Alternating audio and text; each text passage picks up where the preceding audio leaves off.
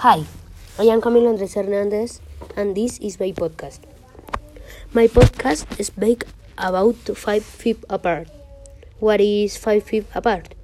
It's a story about falling in love with someone who is both completely right and fundamentally wrong for you. Stella Grant is a teenager, teenager with a very one teenage life. She has cystic fibrosis, a disease which caused her lung to fill with fluid, making it difficult to breathe.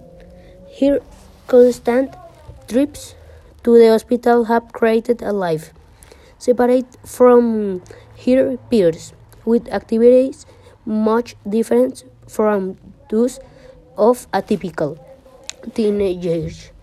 Stella is awaiting for a new set of lunch and following all the protocol required to keep her alive in the meantime she designed a phone app to keep her medications organized and does her best to stay up bed.